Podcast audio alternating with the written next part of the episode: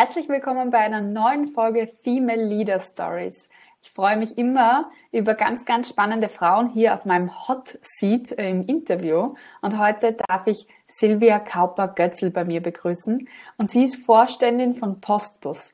Für alle, ja, vielleicht deutschen Zuhörerinnen oder Schweizer Zuhörerinnen, das ist ein Nah- und äh, Verkehrsunternehmen in Österreich, was eigentlich äh, Buslinien betreut in Österreich, so dass jeder von A nach B auch kommen kann. Hier gerade auch in einem äh, wo, wo man nicht in Wien sind, ja, da ist das ein sehr wesentliches Verkehrsmittel und ein großer Konzern eigentlich auch, wo die Silvia äh, die Geschäfte führt davon, ja. Äh, die Silvia ist, hat einen total spannenden Background als Juristin. Sie hat heute viel zu erzählen, auch über Themen, über die man nicht so gern spricht vielleicht, auch wie geht man mal mit einem Scheitern um, auch als Kon Konzernchefin, als Vorständin, ja. Und das sind einfach spannende Perspektiven, aus denen jeder und jede von uns lernen kann. Und da freue ich mich heute, Sie kennenzulernen, noch intensiver im Gespräch und euch die Learnings näher zu bringen. Herzlich willkommen, Silvia. Hallo.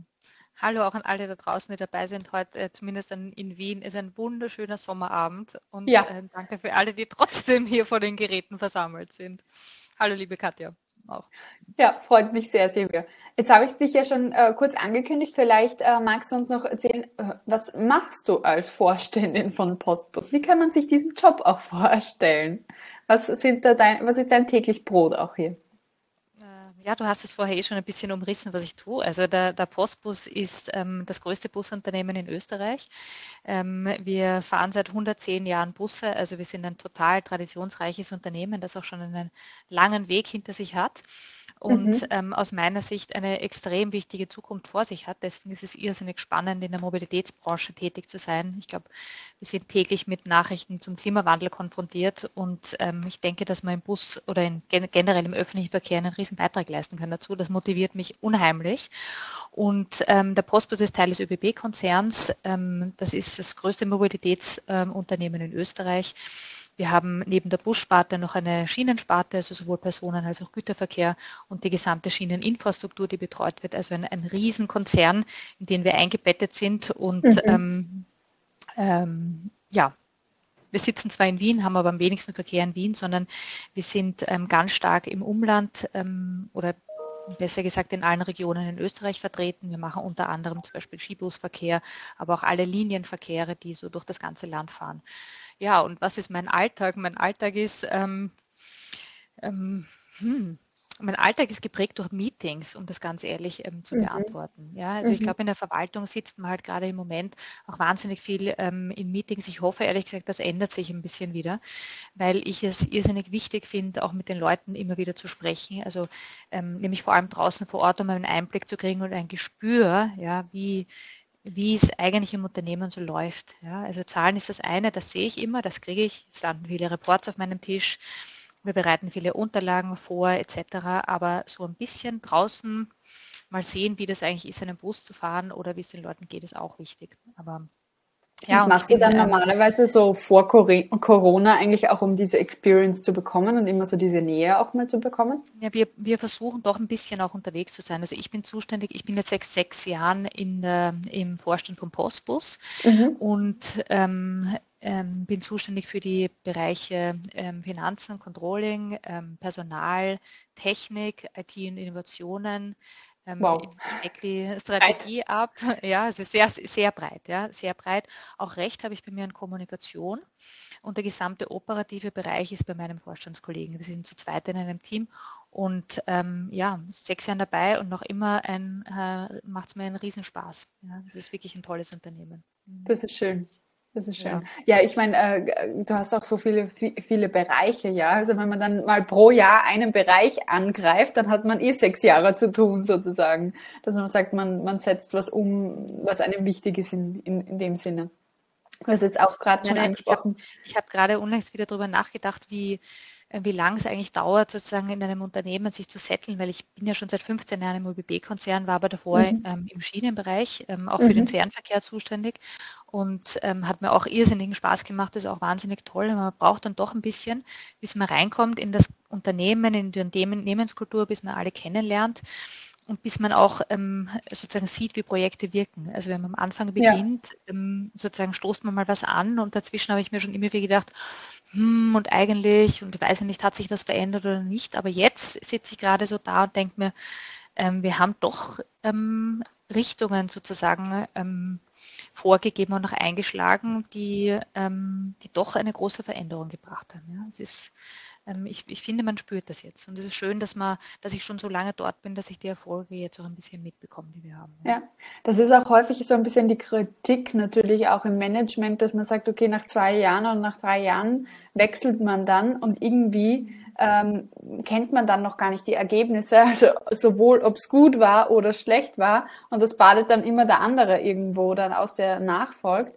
Ähm, da auch ein bisschen so eine Langfristigkeit reinzukriegen. Und es ist halt so dieses Mindset von, schneller, weiter, höher und äh, auch wenn man sich, ich habe mir das mal statistisch angeschaut, wenn man sich anschaut, wer ist heute CEO und äh, wie haben die eigentlich die Jobs gewechselt, dann bleiben die nicht einmal drei Jahre in einer Position, um einfach auch dorthin zu kommen.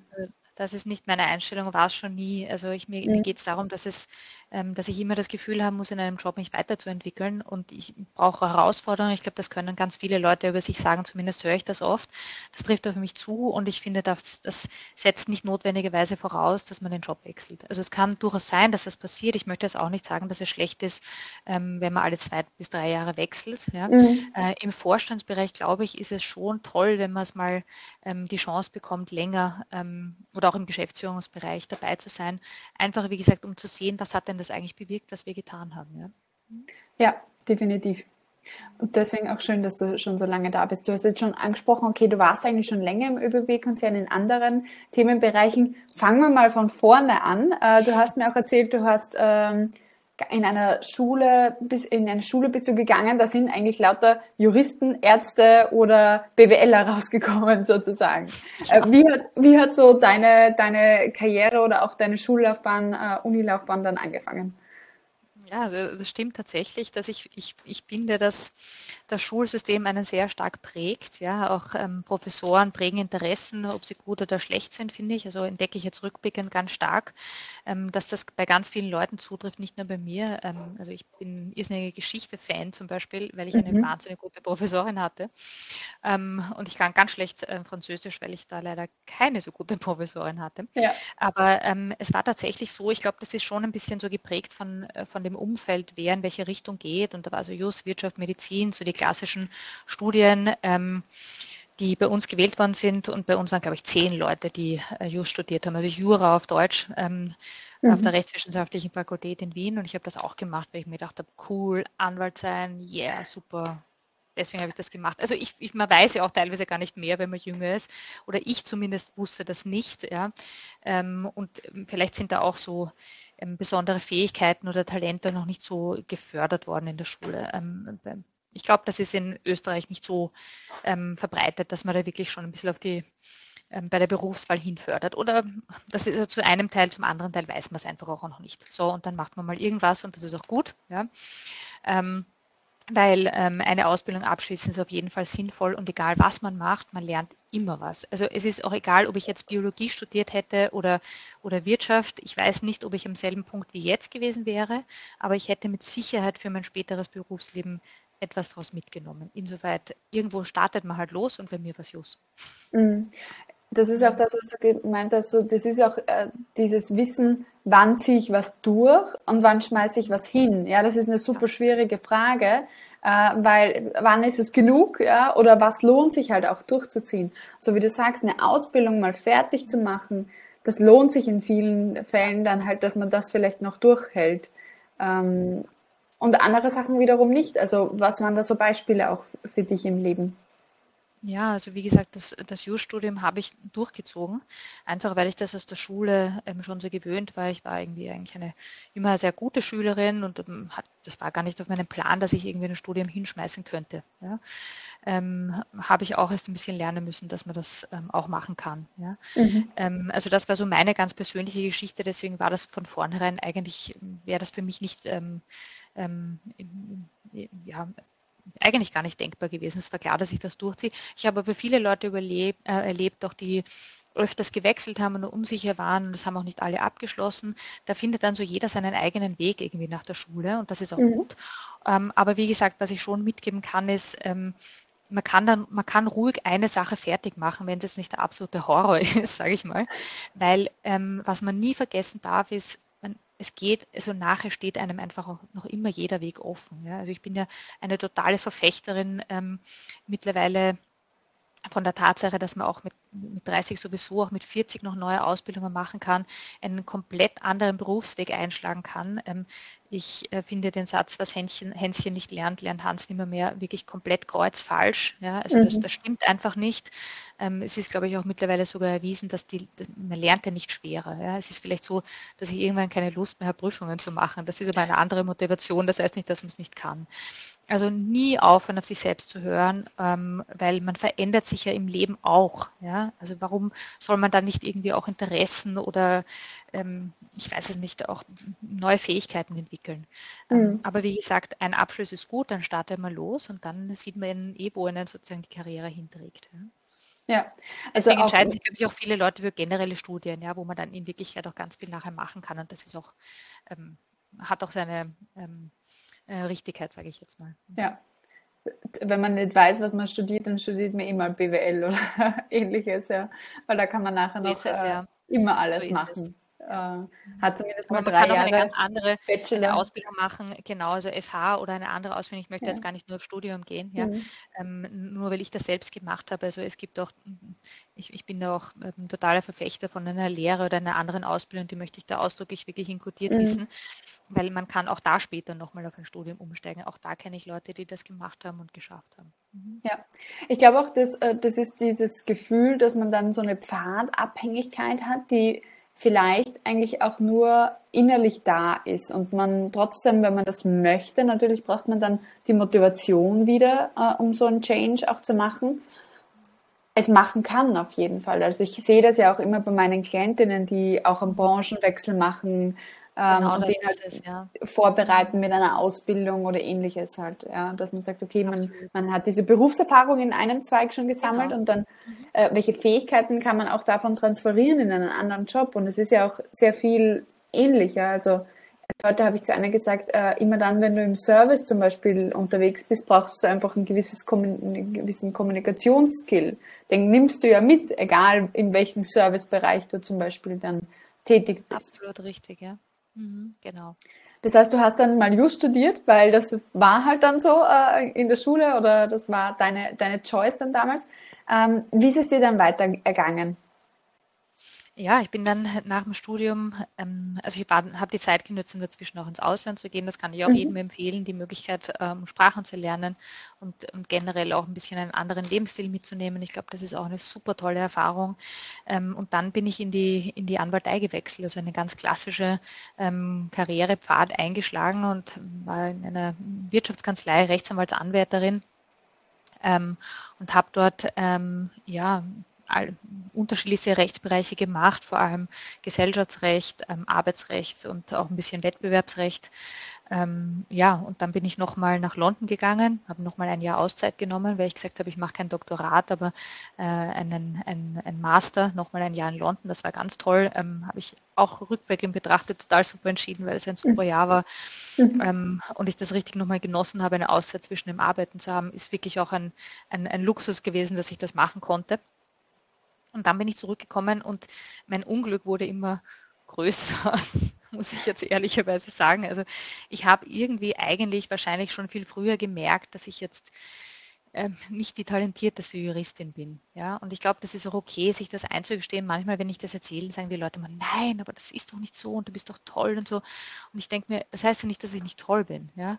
Ich mhm. weiß aber aus meiner Arbeit, dass es, dass es wirklich Leute gibt, die einfach unglaublich gute Juristen sind, die ein viel besseres Gespür haben. Und obwohl man so viel Paragraphen lernen muss, gibt es trotzdem ein Gespür für, ähm, für, die, für Rechtswissenschaften einfach. Mhm. Und ähm, ich habe mit auch solchen Leuten gearbeitet, für die ich eine riesengroße Bewunderung hege, weil die das einfach gut können, die ich auch immer damals gefragt habe und so weiter und so fort.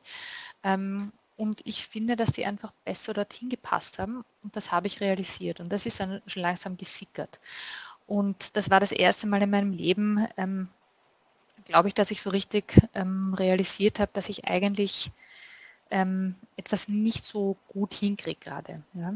Es war eine wahnsinnig wichtige Erfahrung, ähm, dass ich mich da angefangen habe rauszulösen. Und es war schwierig genug, weil ich glaube, ich wäre dort einfach verendet. Also es war wirklich, es ist mir richtig schlecht gegangen, dann auch schon gegen Ende meiner Anwaltslaufbahn, wiewohl die auf dem Blatt Papier erfolgreich war, aber sie hat mich nicht glücklich gemacht. Ja, also mhm. ich habe dort kein Erfolgsmodell für mich gesehen. Das ist, ich bin das nicht von meiner Persönlichkeit. Ähm, ich bin da auch zu wenig vertriebsorientiert. Da muss man natürlich auch immer neue Klienten an Land ziehen etc. Und das, ähm, das war einfach nicht meins. Und dann habe ich zwei Anläufe gebraucht, um von dort wegzugehen, weil das eigentlich so mein vorgezeichneter Berufsweg war und ich den über den Haufen schmeißen musste. Und das war sehr schwierig und hat mich viel Kraft gekostet. Und ich habe da mit meiner Familie mich ausgetauscht vor dem Schritt und habe auch gesagt, ja, ich weiß nicht mal, was ich jetzt tue. Ich habe eine, eine juristische Ausbildung, war noch nie in einem Unternehmen, keine Ahnung, aber ich probiere es mal in ein Unternehmen zu gehen. Weil ich glaube, das könnte mir besser liegen, da sozusagen in einem Unternehmen mitzuarbeiten und mal zu sehen, was eigentlich die juristischen Tipps, die man gibt als Anwalt in einem Unternehmen bewirken. Ja. Und ähm, also es war aber wirklich ein Sprung ins kalte Wasser. Also es war ja. wirklich ähm, nicht einfach. Ja. Das kann ich mir vorstellen, ja, weil wie du sagst, es war dieser vorgezeichnete Weg, den du da eigentlich schon eingeschlagen hast und dann einen neuen Weg für sich selber zu definieren, das ist halt dann auch wichtig, ja, weil wenn wir nicht wissen, wohin, dann bleiben wir meistens mal da, wo wir sind. Also es braucht schon dieses Ziel dann auch. Den neuen Weg, ich habe ihn nicht gesehen. Ja, also ich möchte das auch durchaus mitgeben. Mhm. Man muss, ich glaube nicht, dass man erst dann was man anders machen sollte, wenn man den neuen Weg sieht. Mhm. Weil ich muss ja zuerst mal diese Last des alten Weges abwerfen, ja. ähm, um, um überhaupt mich irgendwie sozusagen also im, im Kopf auch frei zu machen für was Neues. Ja. Voll. Ähm, Aber das ist wirklich dann ich glaube, das ist wirklich, ja. Ich habe andere Leute erlebt, die gewechselt sind, ohne Pause machen dazwischen, äh, von einem ins nächste, ähm, die gar nicht mehr zur Ruhe gekommen sind. Und das habe ich bewusst nicht gemacht. Ähm, weil ich auch gesagt habe, ich mache dann eine Auszeit, eine Reise nach Südostasien und fahre dort herum, weil ich da irgendwie gesagt habe, ich muss jetzt mal mhm. auch ähm, irgendwie raus. Und, ähm, und es hat sich dann alles nachher entwickelt. Aber wie gesagt, ich wusste gar nicht, was auf mich zukommt. Gar nicht. Ähm, aber ich wusste ähm, auf der anderen Seite genauso sicher, dass in der Anwaltei für mich der Weg nicht weitergeht. Das, das war einfach keine Option und das war dann irgendwann so stark spürbar für mich, dass ich gewusst habe, ich muss da raus, egal was nachher ähm, sozusagen oder wie es weitergeht oder wohin es geht. Aber ähm, die, die Entscheidung, der eine Weg war einfach zu das heißt, der andere Weg war zwar noch nicht da, aber er war der einzige, der offen war in Wirklichkeit. Ja, man sagt im Englischen so, so gern auch burning bridges. Also ja, there's ja. no way ja, back. Ja, ja, das war schon, ja. Und also, das ist aber halt ein äh, bisschen eng, also mit Angst auch verbunden, dann, okay, wie wird denn die Zukunft werden? Welche Fähigkeit oder welcher Mechanismus hat dir da auch geholfen, zu sagen, hey, es wird schon weitergehen und du wirst schon was finden und das finden, was dir eigentlich gefällt?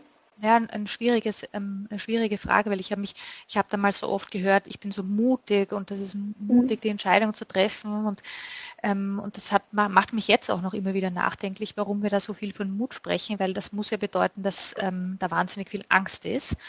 Und ähm, ich, ähm, ich glaube, ich, ich weiß gar nicht, mit welchem Mechanismus ich es jetzt gemacht habe, aber ähm, ich, ich, ich habe mich ehrlich gesagt ein bisschen auch bei Freunden abgesichert. Also ich habe mir schon aus meinem Umfeld da ein bisschen Rat geholt, ähm, auch bei meiner Familie, wo ich gesagt habe, wenn ich ein Jahr keinen Job finde, ähm, irgendwann werde ich zu euch kommen und um Unterstützung bieten wahrscheinlich. Ja. Ähm, also wenn man die Möglichkeit hat, das, das hat man nicht. Meine Mama hat mir nur gesagt, bitte geh unbedingt raus, das macht dich nicht glücklich, das sehe ich auch. Mhm. Ja. Also da hatte ich Glück, dass ich da wirklich ähm, Unterstützung bekommen habe. Das war, dass sie mir zugeredet hat, ja, und nicht gesagt hat, oh, um Gottes Willen, warum machst du das? Sondern gesagt hat, bitte mach das, das ist genau das ja. Richtige. Ja. Und, ähm, und irgendwie habe ich, ich darauf vertraut, dass es gut wird.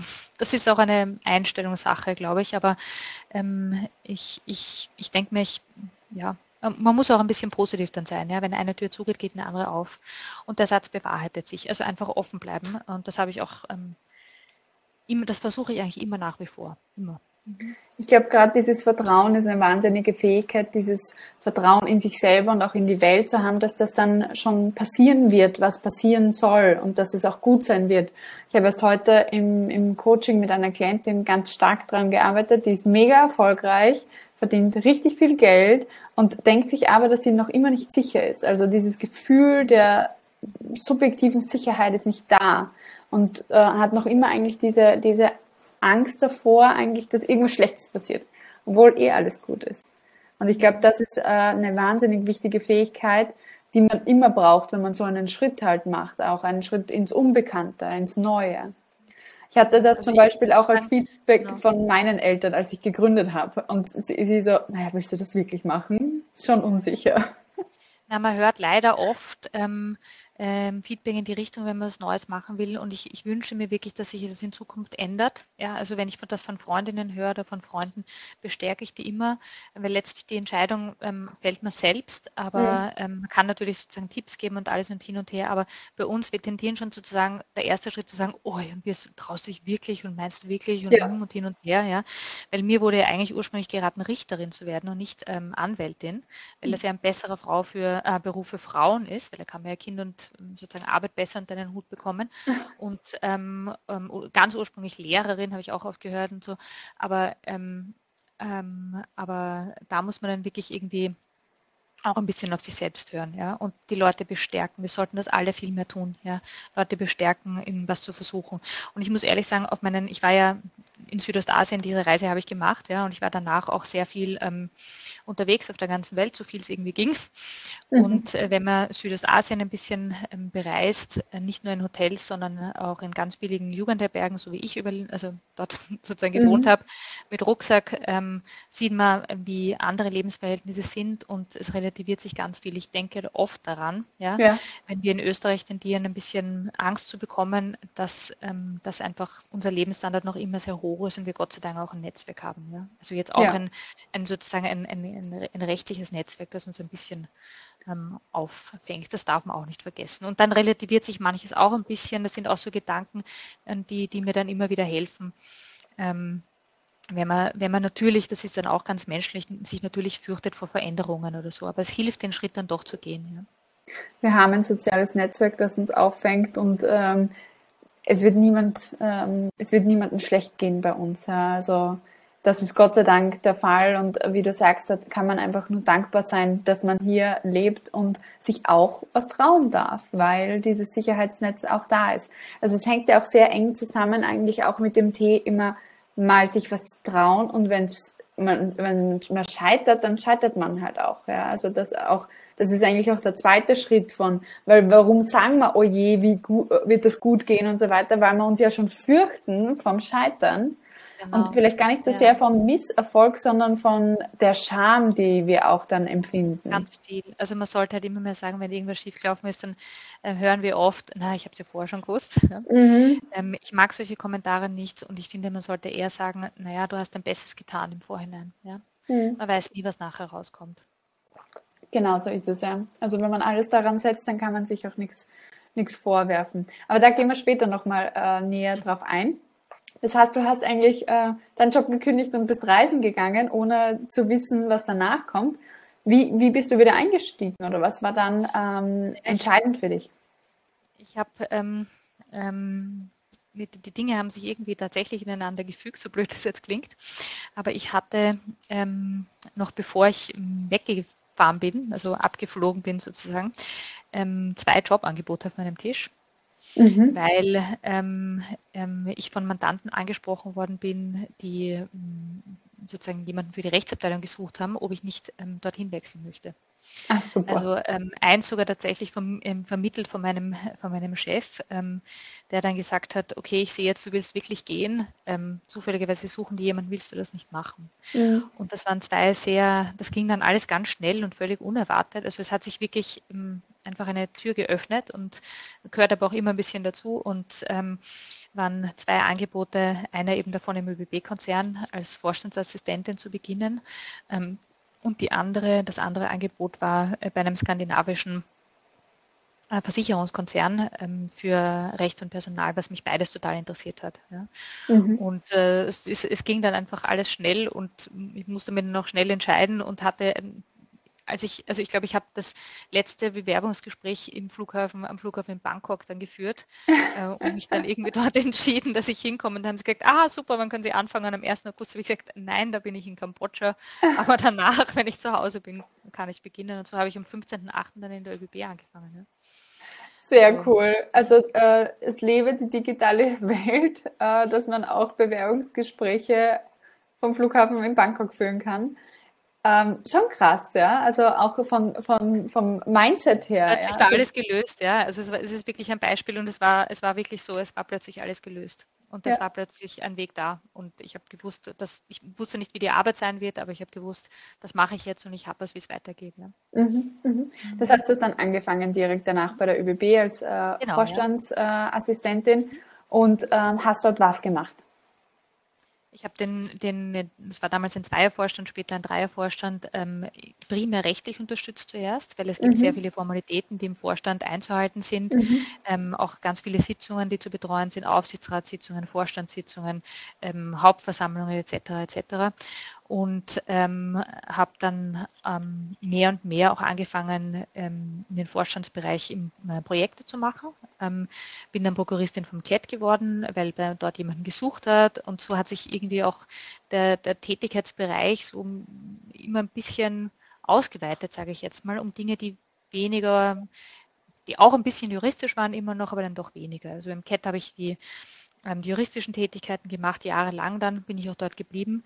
Ähm, das ist der Flughafenzug ähm, von Wien zum Flughafen mhm. Wien, ähm, für die, die es nicht kennen. Und ähm, ein, ein, großes Projekt, das ich gemacht habe, eine Auslagerung eines gesamten ähm, Bereichs in der, im ÖBB-Personenverkehr mein erstes Projekt überhaupt, denn dass ich einfach, dass ich einfach so gemacht habe, wie ich es ähm, machen würde, ohne Projektmanagement-Ausbildung und wird, wird, mir immer in Erinnerung bleiben, weil es das, das erste große Ding ist, das ich gemacht habe und das war wirklich toll. Also ich habe einen super Einblick bekommen ins Unternehmen, habe ähm, Anträge betraut und dann immer wieder so ein bisschen mehr und mehr mitgearbeitet in Projekten auch. Ja. Mhm. Das heißt, du hast dich da auch äh, intern immer wieder gewandelt. Was würdest du sagen, wie hast du diese Opportunities auch bekommen? Also äh, dass du die Möglichkeit auch hast, ähm, dich immer wieder weiterzuentwickeln und diese Herausforderungen, von denen du eingangs schon gesprochen hast, auch immer wieder zu bekommen. Ich habe mich also im Vorstandsassistenzbereich sehr bemüht, die Leute, ähm, also die Bereichsleiter, die ja die Hauptlasterarbeit tragen in einem Unternehmen auf der ersten Ebene, finde ich, mhm. Ähm, finde ich auch heute noch so übrigens, die bestmöglich zu unterstützen. Also ich bin, ich habe versucht, nicht als Vorstandsassistent sozusagen Kommandos weiterzugeben, sondern mhm. denen in der, ihrer Aufgabenerledigung zu helfen. Das hat mir Spaß gemacht. Ähm, ich habe ich war juristisch, bin sehr genau, was sozusagen auch Formulierungen betrifft und die Vorbereitung von Unterlagen und habe da viel, ähm, das war alles ein bisschen so naja, formal nicht ganz schön und nicht ganz, ähm, also gab es überall Verbesserungsbedarf und ich glaube, das haben die Leute gesehen und auch angefangen zu schätzen, dass da jemand war, der, ähm, dem es nicht darum geht, ähm, sich wichtig zu machen, sage ich jetzt mal salopp formuliert, sondern ähm, mitzuhelfen, anzupacken und einfach den, ja, den Leuten ihre Arbeit ein bisschen leichter zu machen. Mhm. ich, ich denke darauf, ich bin dann angesprochen worden von der Leiterin des Qualitätsmanagementsystems, die in der Geschäftsführung vom CAT war, das zu machen. Und im Vorstand, ähm, das eine Projekt ist diskutiert worden in der Vorstandssitzung und dann haben die Vorstände geredet, wer könnte das machen? Und dann habe ich tatsächlich gemacht, hm, ich, ich würde das gern machen und habe das dann auch gemacht, ja. Also, ja, also sich dann auch einmal zu melden. Ja, absolut, ja. Mhm. Also äh, ich glaube, das ist natürlich eine Kombination auch aus dem Netzwerk, dass du dir damit auch aufgebaut hast in der Position, weil du mit sehr vielen Leuten dann natürlich in Berührung kommst und eben auch zeigen kannst, dass du hilfreich bist für diese Personen. Also äh, ich wurde auch schon öfter gefragt, ob, ob so ein Job auch sinnvoll ist für die Karriere, eben zum Beispiel Assistentin der Geschäftsführung zu sein oder vom Vorstand oder ähnliches. Und das ist definitiv ein, ein sinnvoller Job, wenn man sagt, okay, ich möchte auch noch weitermachen in meiner Karriere, weil da lernt man sehr, sehr viel von der Arbeit halt auch kennen, die die Führungsebene da halt auch macht. Man kann vor allem ein gutes Netzwerk auch aufbauen. Also und dann ging es weiter für Leute, dich und du hast genau, da eine... Ja. Ja, das ist total. ein automatisches Sprungbrett, das ist es nicht, wollte ich nur sagen. Ja, ähm, das, die, das sehe ich schon so, aber man, man kann sich da sehr gut was mhm. aufbauen, finde ich. Ja. Mhm.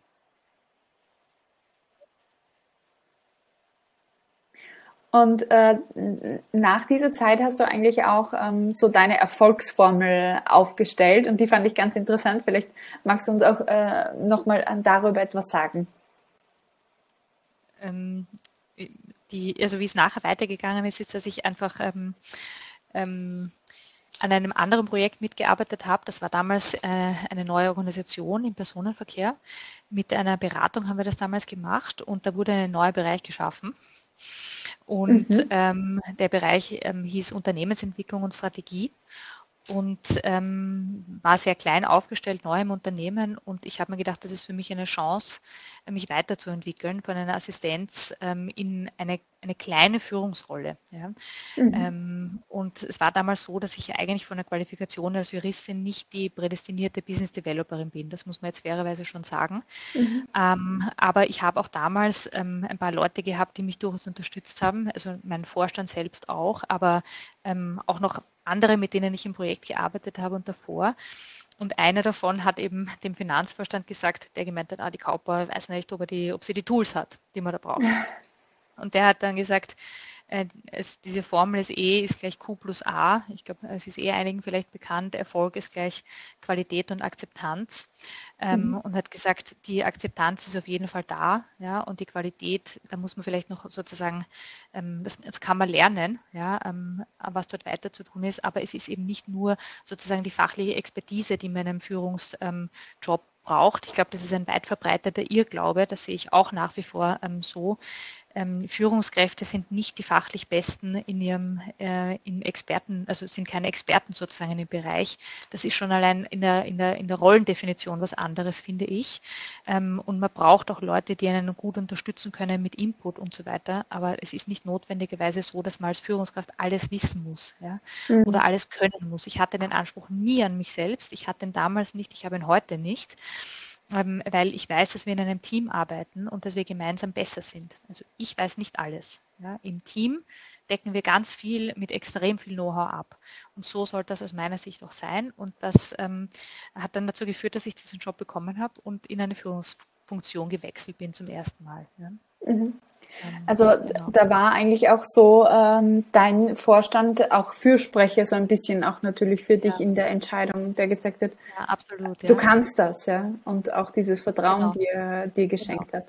Das ist einfach so ein super wichtiger Punkt, gerade in einer Konzernstruktur ist, dass man jemanden hat, der auch ähm, in solchen Kreisen auch für einen spricht. Also ein Fürsprecher, ein Supporter auch hat und, und auch mit einem bisschen Vertrauensvorschuss, den ich da bekommen habe, das muss man mhm. auch sagen. Ja. Ähm, ich, auch das ähm, begegnet mir immer wieder, dass wenn wir da reden über Leute, sind die geeignet oder nicht in Funktionen, dass wir sagen, na, jetzt lassen wir die mal arbeiten. Ja? Mhm. Weil ähm, sozusagen ähm, man, man, weiß nie, ähm, wie sich dann Leute letztlich entwickeln in einer Führungsfunktion. Es ist auch Aufgabe immer des Vorgesetzten oder der Vorgesetzten, die Leute bestmöglich zu entwickeln und das Beste ja. rauszuholen. Und man weiß eben nie sozusagen, wie sich Leute tun. Also ich, ich, ich, ich weiß nur eins, die besten Experten sind selten die besten Führungskräfte. Das, das glaube ich tatsächlich, dass es so ist. Ähm, und sonst haben Leute unglaubliches Entwicklungspotenzial, das man wirklich erst rausholen muss. Und ich hatte diese Chance und auch den Vertrauensvorschuss und ähm, bin mir dessen sehr bewusst und versuche das deswegen selbst auch weiterzugeben. Ja. Mhm, mhm. Das ist schön, weil ähm, dann gehen wir einfach in eine Stärkenorientierung auch im, im Leadership. Ja, genau das. Genau das ist es. Mhm, genau. Mhm. Das heißt, du hast diesen neuen Organisationsbereich mit einem kleinen Team dann auch mal übernommen und äh, hast dich dann in die Führungswelt auch äh, reingewagt. Wie ist es dir da gegangen als junge Führungskraft? habe ich meine, ähm, wie soll ich sagen, wie, ähm, habe ich wirklich viel gelernt. Also das Tal der Tränen bin ich gegangen. Ähm, Was war Anlassfall dafür? Nein, die, die, hat sich auch um den Job beworben und war also der Meinung, dass sie besser ist ähm, als ich und ähm, habe mich das auch sehr spüren lassen. Es war eine sehr, sehr, sehr schwierige Situation, weil ich mhm. neu war und erst auch Vertrauen haben musste, dass ich das kann. Und also ich muss ehrlich sagen, ich finde, das hat wirklich ähm, man muss sich da auch Zeit geben. Das war für mich nicht einfach, sofort zu sagen, jetzt bin ich die, die dann den Ton angibt, ähm, dem zu vertrauen, dass auch die Leute sozusagen darauf hören und das akzeptieren. Also das ist was Neues. Ähm, ich habe dann wirklich auch eine, eine Ausbildung gemacht, auch für Mitarbeitergespräche, wie man das macht in der Kommunikation und mhm. ein ganz, ganz super Seminar, ähm, das in fünf Modulen aufgebaut war, das wirklich, also, also mir unheimlich viel Kraft gegeben hat ähm, und irrsinnig, dass ich nur weiter wirklich empfehlen kann, allen Leuten sich da wirklich auch coachen zu lassen oder Seminare zu machen ähm, und sich da ganz am Anfang vor allem von der Karriere Zeit zu nehmen, um auch, äh, auch mal zu sehen, wie wirkt man selbst in Präsentationen, wie ist das Fremdbild, wie ist das Selbstbild, ja auch so ein bisschen sich selbst zu analysieren, wie man auftritt und die Stärken und Schwächen ähm, rauszufinden, die ja ähm, jeder absolut hat. Ja? Ähm, was es irrsinnig spannend macht, wo man sieht, woran man arbeiten kann und diese Arbeit hört ja auch nie auf. Ja? Und, ähm, und ich habe da ein paar sehr ähm, wie soll ich sagen, Mitarbeiter drinnen gehabt, die mir bis heute wahnsinnig am Herzen liegen, mit denen ich heute auch noch Kaffee trinken gehe, die mich da auch unterstützt haben. Ja, mhm. ähm, und, und eben andere, die sehr schwierig waren. Mhm. Es war eine zusammengewürfelte neue Abteilung, man musste Akzeptanz schaffen und es war, war sehr viel Arbeit ähm, dahinter. Und, aber wie gesagt, ein, einfach gelernt, gelernt, gelernt am laufenden Band und wir haben uns dort auch etabliert, weil die Unternehmensentwicklung hat es dort nicht gegeben vorher und das war schon ein ganz wichtiger Bereich, der aufgebaut wurde und den es bis heute auch noch gibt. Ja. Also mhm. ist auch nicht so, dass es wieder ausgelöscht wurde, sondern es ist etabliert bis heute. Ja. So noch ein Vermächtnis genau. hinterlassen.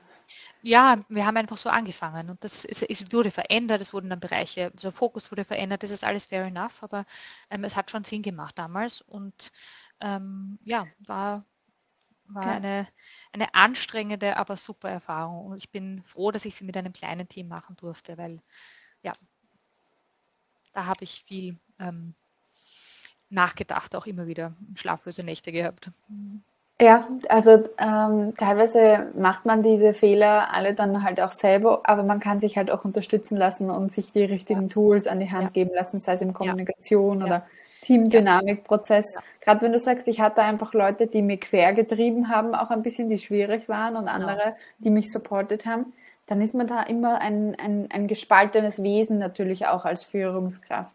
Weil ich erlebe es halt häufig auch von Frauen, die eigentlich sagen, eigentlich möchte ich das allen gut geht in meinem Team. Das ist natürlich so diese, dieser Wunsch und dann äh, auf gewissen Gründen kann man das nicht herstellen, egal wie sehr man sich ja, anstrengt als Führungskraft. Deswegen sage ich, man muss sich da ein bisschen selber kennenlernen, ja, weil Authentizität ist nicht ein, also das ist tatsächlich wahnsinnig wichtig, weil ich bin nicht dazu da, es allen recht zu machen. Das kann mhm. ich nicht, ja, das will ich auch nicht.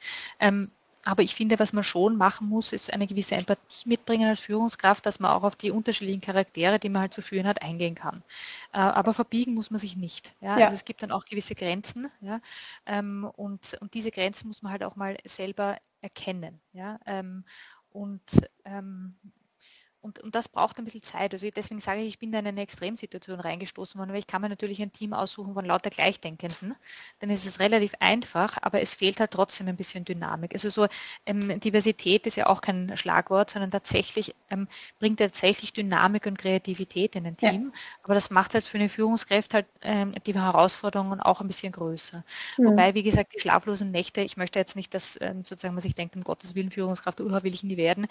nicht. Das war auch eine irrsinnig ähm, ich bin da wahnsinnig gereift durch den Prozess. Ja, es ist eine irrsinnig tolle Erfahrung und ich habe immer ganz offen geredet über alles, was mich beschäftigt. Also ich bin nie gekommen und gesagt, alles ist super, sondern bei diesem Seminar war ich immer die Erste, wenn jemand gefragt hat, gibt es irgendein Problem, das wir testen können? Ich habe gesagt, ja, ich habe eins. und ich habe eins. Und, und ich möchte das gerne besprechen mit dieser Runde.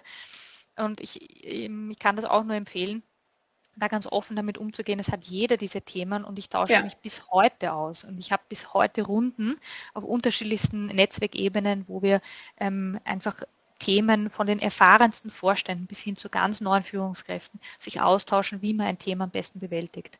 Ähm, und das habe ich auch mitgenommen und das kann ich auch nur empfehlen. Also da muss man nicht allein durch und es ist keineswegs für jeden alles immer super.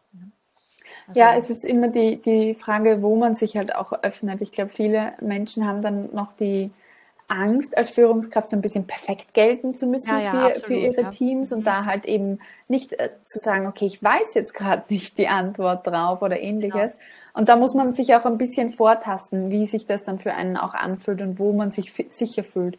Aber da finde ich zum Beispiel ich auch den, genau. den Ansatz von der Brene Brown ganz gut. Sorry. Ja. Nein, alles gut. Ich, ich habe ja auch auf LinkedIn einmal geschrieben, um, ähm, you don't have to be perfect to be a really good leader. Mhm. Ja, also das ist ja überhaupt nicht der Anspruch, ähm, perfekt zu sein, überhaupt nicht. Also ja. wirklich nicht.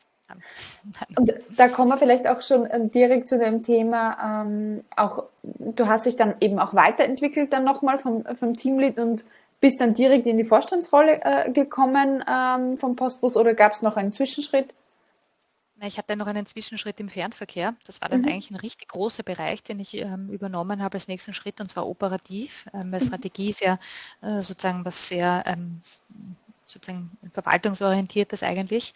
Ähm, und der Fernverkehr war der gesamte äh, sozusagen ähm, Personenfernverkehr der ÖBB mit 600 äh, Millionen Euro Umsatz und 35 äh, Millionen Fahrgästen mhm. pro Jahr ähm, und Schon riesigen, riesigen Themen, die angestanden sind. Ja, mit, waren ein, auf einem Schlag gleich direkt 70 Mitarbeiter. Ähm, mit Unterabteilungen, also die habe ich natürlich alle nicht direkt geführt ja. und ähm, mit dem ganzen Zugbegleitern, äh, das waren nochmal 700 Mitarbeiter in der fachlichen Führung. Also ähm, war, war extrem groß und noch dazu ein Bereich, der also komplett neu aufzustellen war. Und, ähm, da habe ich wieder extrem viel gelernt, nämlich alles auch gemeinsam mit dem Vorstand, der mich da sehr unterstützt hat und der auch sehr viele Innovationen reingebracht hat, ähm, sehr auch sozusagen gedrückt hat und gefördert hat, äh, äh, gefordert hat, nicht nur gefördert.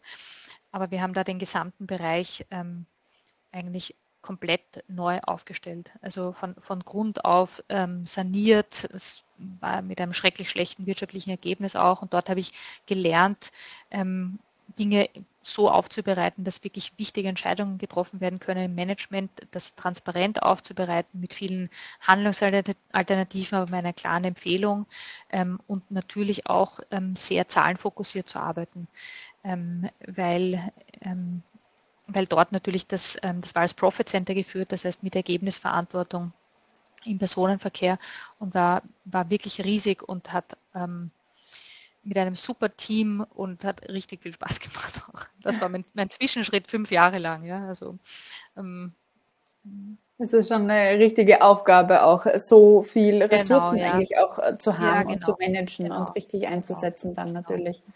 Genau. Mhm. Das heißt, du hast da dann äh, ja operativ natürlich die Erfahrung äh, in der Mobilitätsbranche einfach auch äh, genau. gesammelt. Ich habe da doch viele Leute kennengelernt, Stakeholder, Ansprechpartner und so weiter und so fort, mit denen ich jetzt nach wie vor zu tun habe.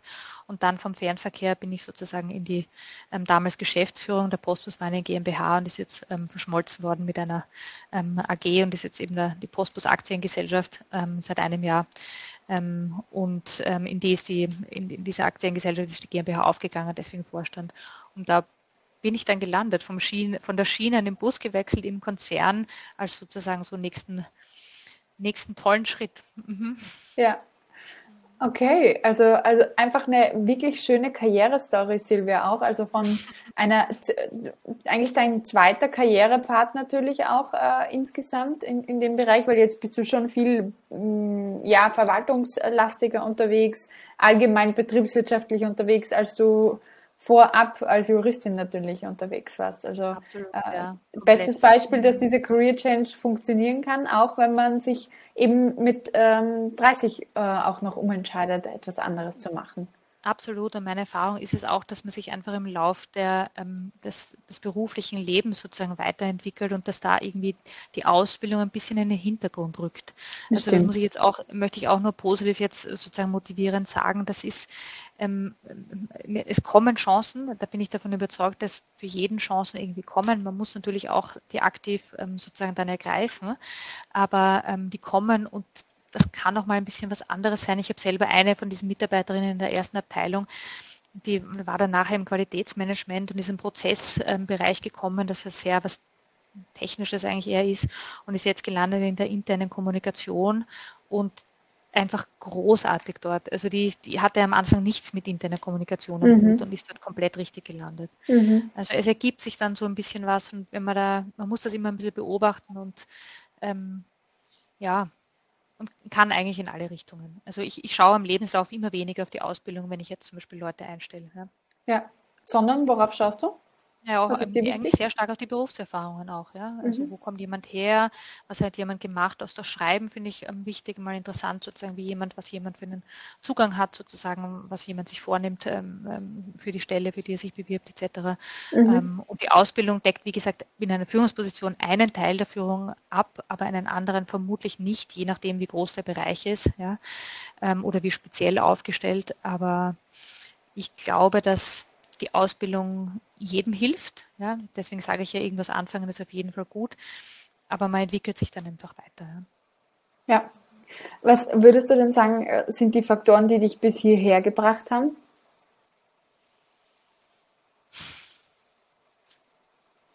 Ähm, schwierig.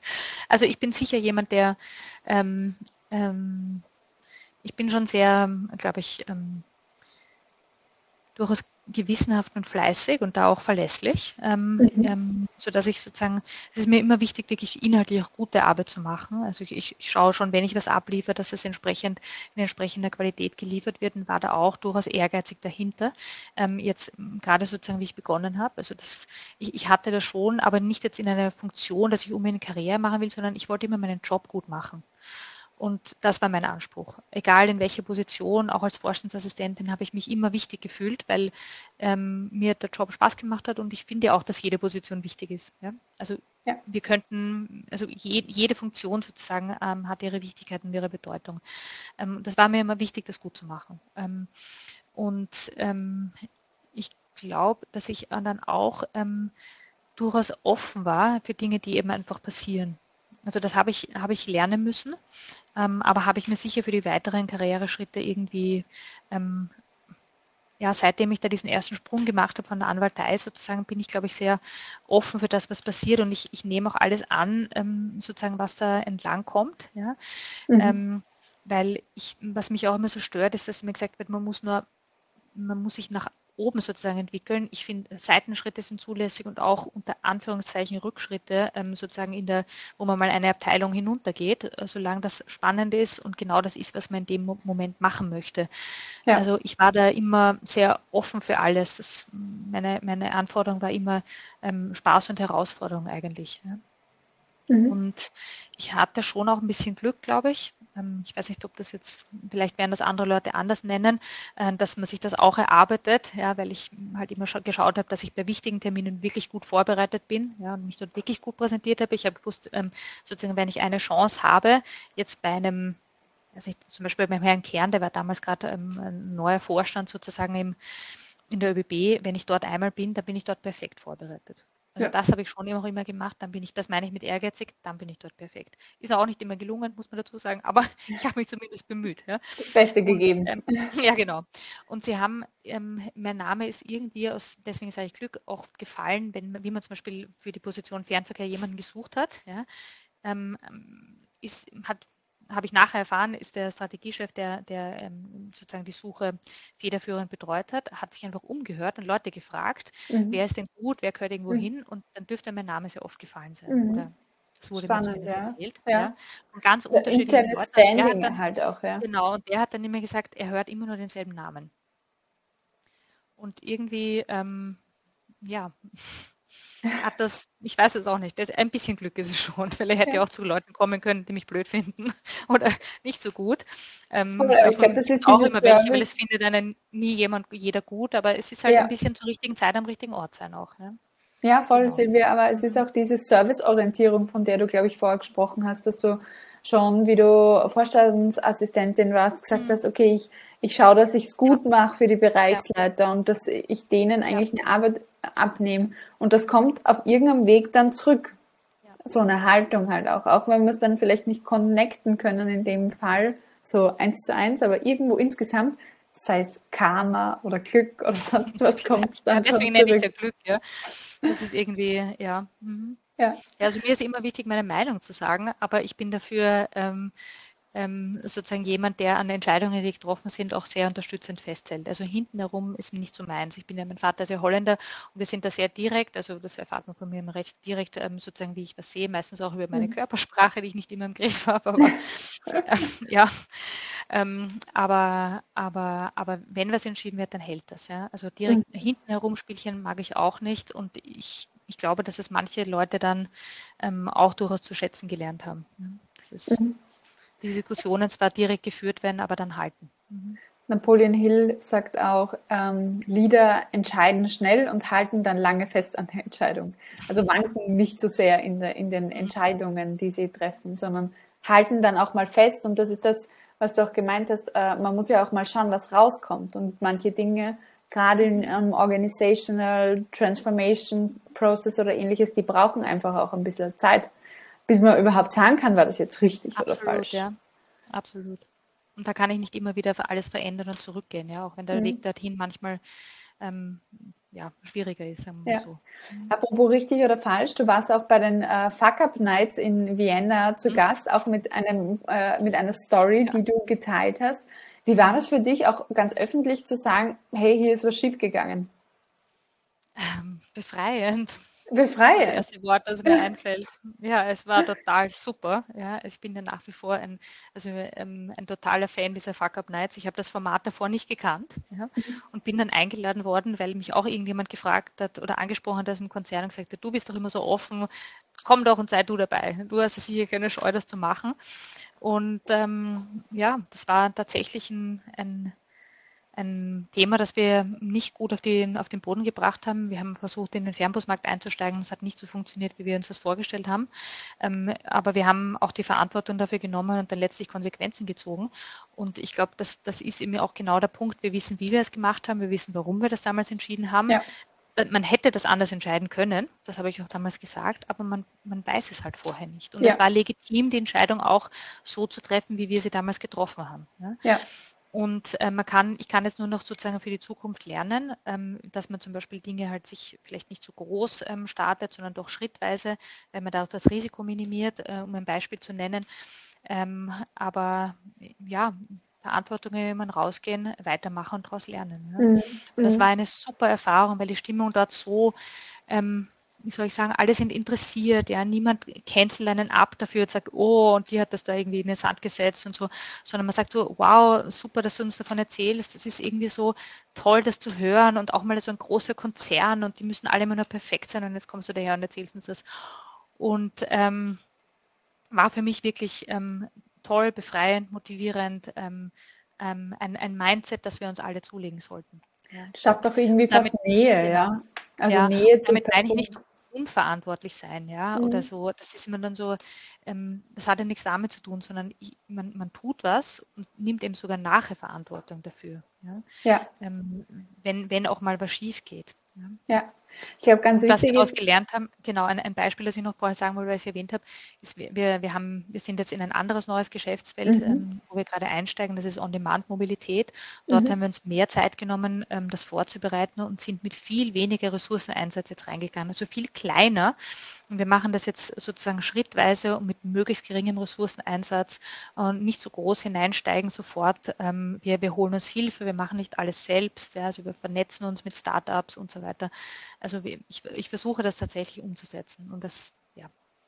So also, lean, wie man sagt, ja. Also ja, genau. Jeder schlank. sollte sich mal überlegen, was er einbringen würde oder sie einbringen würde bei so einer Fuck-Up-Night. Es ist wirklich, es ist eine super Erfahrung. Oder mal dabei sein. Oh, ich wüsste schon, was ich einbringen würde.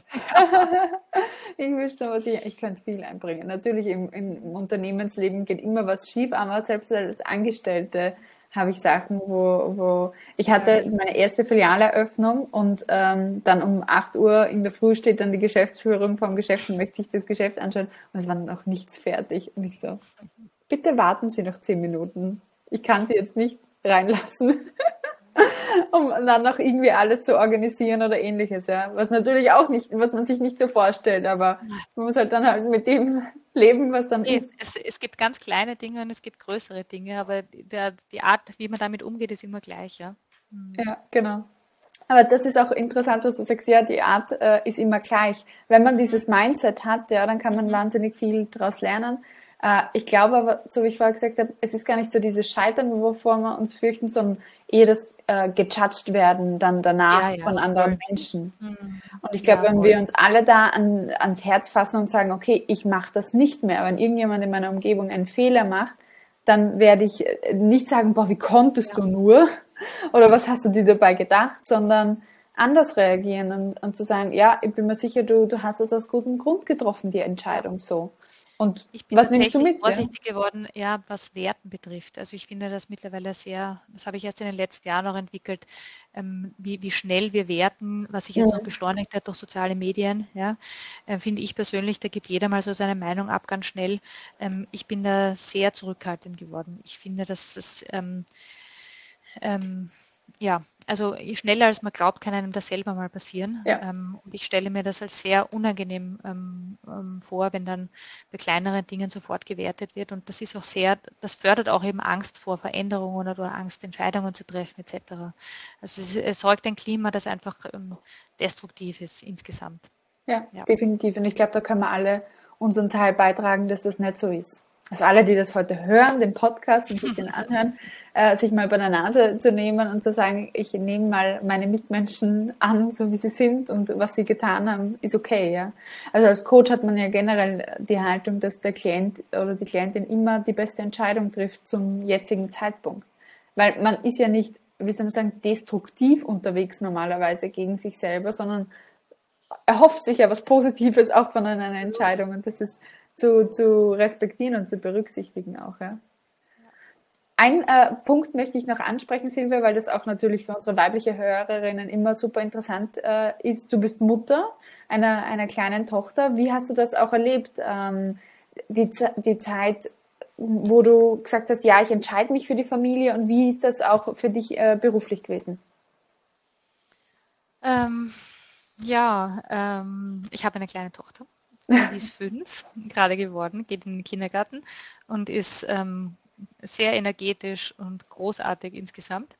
Und ich wollte ja immer schon Kinder haben eigentlich. Also ähm, das war jetzt nicht mit 30 schon, sage ich jetzt mal. Also ich bin, ich habe spät meine Tochter bekommen, aber ähm, ähm, aber dann irgendwie so ab 35 habe ich äh, irgendwie gesagt, ja, jetzt möchte ich dann, es hat noch ähm, leider noch sehr lang gedauert oder Gott sei Dank, man weiß es nicht, es hat halt einfach mhm. gedauert. Und ähm, es war dann tatsächlich so, dass ich, als ich ähm, Geschäftsführerin vom Postbus geworden bin, ähm, ich glaube zwei Monate später war ich schwanger. Ei.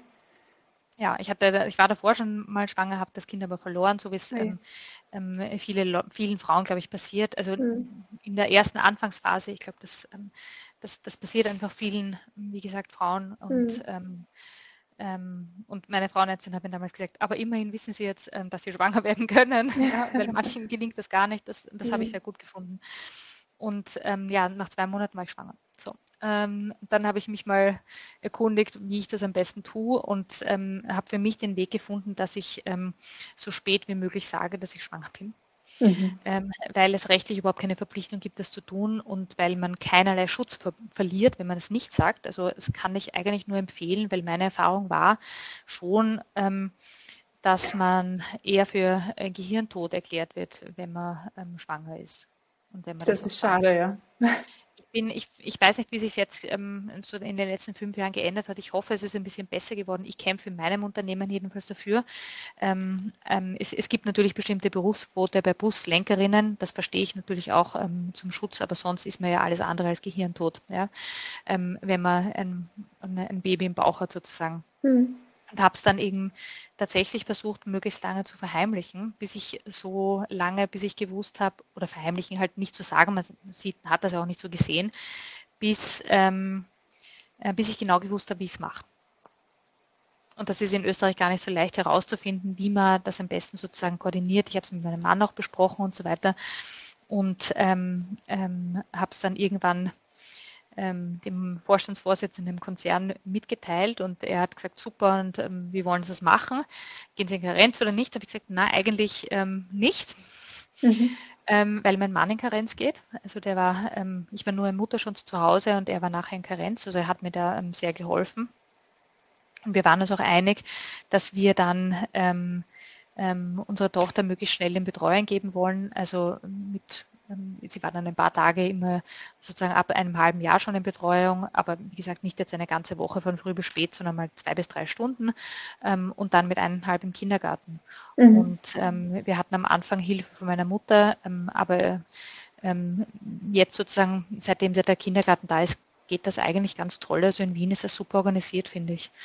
Ähm, und ich, ich, genieße das unheimlich, weil ich gelernt habe, meinen Job zu priorisieren. Also mir hilft, ähm, mir hilft meine Tochter manchmal wirklich runterzukommen, ähm, wenn ich irgendwelchen Dingen zu viel Bedeutung beimesse. Und wenn ich an sie denke, dann, dann habe ich mir immer so, dann weiß ich, was wichtiger ist. Ja. ja. Und, ähm, und, und, ich kann gut abschalten und es ist, ich genieße es unheimlich, dass ich irgendwie ähm, im, untertags im Büro sitzen kann und am Wochenende mit meiner Tochter spiele und ähm, am Abend mit meiner Tochter spiele. Und ich habe gelernt, mir meinen Tag so einzuteilen, dass ich nicht zu spät nach Hause komme. Also will heißen, mhm. ich hole sie zweimal in der Woche ab vom Kindergarten. Ähm, da muss ich halt mal eine Nachtschicht einlegen im schlimmsten Fall. Das gehört dazu, aber das ist es mir wert, dass ich ähm, sozusagen auch Zeit mit ihr verbringen. Ähm, und ich versuche eigentlich auch nicht nach 18 oder 18.30 Uhr nach Hause zu kommen. Ja. Ähm, und und ich, ich, ich, ich denke, das geht ohne Probleme. Ja. Um, ähm, Hilfe braucht man sowieso, ähm, beziehungsweise ist ein Kindergarten da. Ähm, und ähm, ich, ich habe schon einmal gesagt, ich finde, das ist, sollte keine Frage sein, die wir uns stellen, Kind oder Karriere.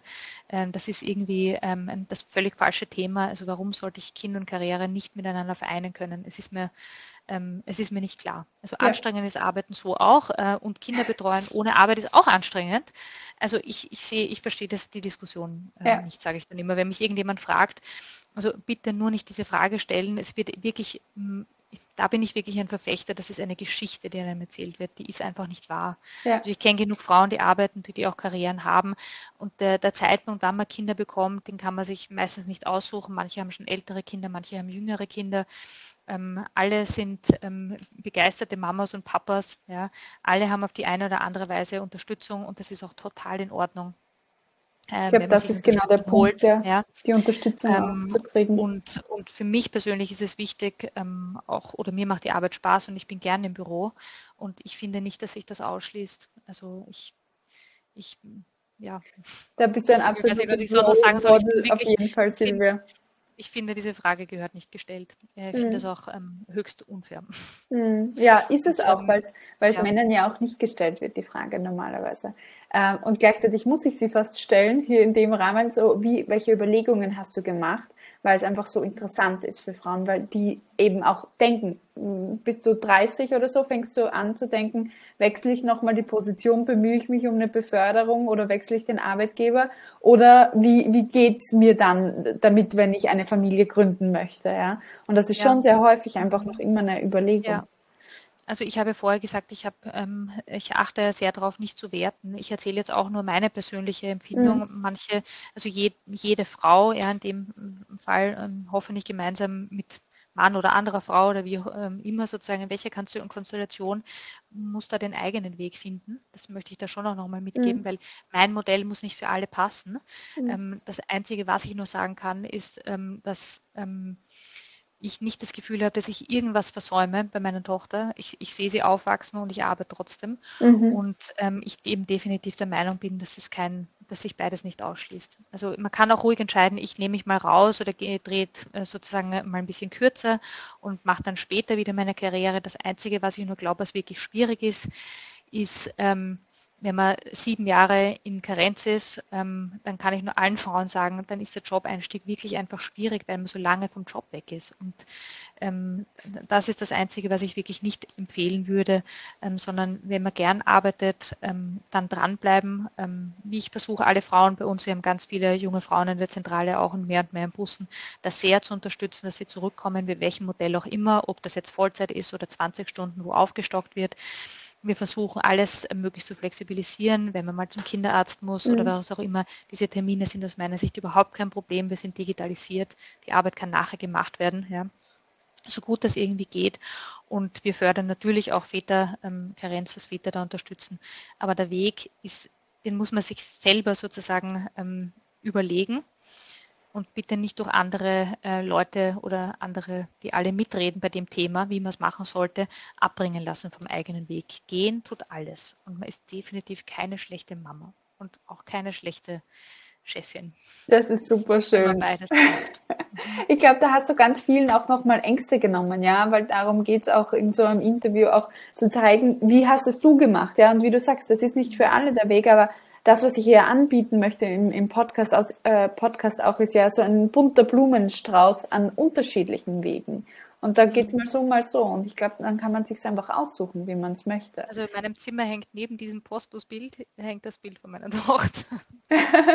Daneben, okay, cool. Mhm. Das äh, ist gut, ja. dass das der Zoom-Hintergrund ist oder der virtuelle Hintergrund äh, für, für, die, für die Calls. Mhm. Aber es ist schön, dass sie dann halt auch immer da ist bei dir und dass du das auch so vorlebst als Vorständin mit Vorbildwirkung und sagst, ja, ich gehe dann um, um sechs heim oder manchmal hole ich sie vom Kindergarten. Und ähm, das ist, glaube ich, ein ganz wichtiges Zeichen für alle anderen, die auch arbeiten im Unternehmen. Und auch darüber hinaus. Silvia, unsere Stunde ist so schnell vergangen. Ich sage herzlichen Dank für die Zeit und für die Insights, die du uns gegeben hast, für die Offenheit. Äh, ich bin mir sicher, wir, wir connecten uns noch darüber hinaus bei, bei der einen oder anderen Möglichkeit und freue mich, dass du da als Role Model äh, dich heute zur Verfügung gestellt hast und auch in deinem Unternehmen das förderst, ja, dass hier auch ein Change passiert, auf jeden Fall. Ja, danke für die Einladung. Ich hoffe, dass vielleicht auch ein paar spannende Anregungen für alle Zuhörerinnen und Zuhörer dabei war. Und wie gesagt, danke, hat riesig Spaß gemacht und ich hoffe, wir sehen uns auch wieder bei der einen oder anderen Gelegenheit. Ja. Da bin ich mir sicher, Silvia. Danke dir. Danke, schönen Abend. Hat dir die heutige Folge gefallen? Dann klicke beim Female Leader Stories Podcast auf Abonnieren, um jede Woche eine inspirierende Karrierestory zu hören.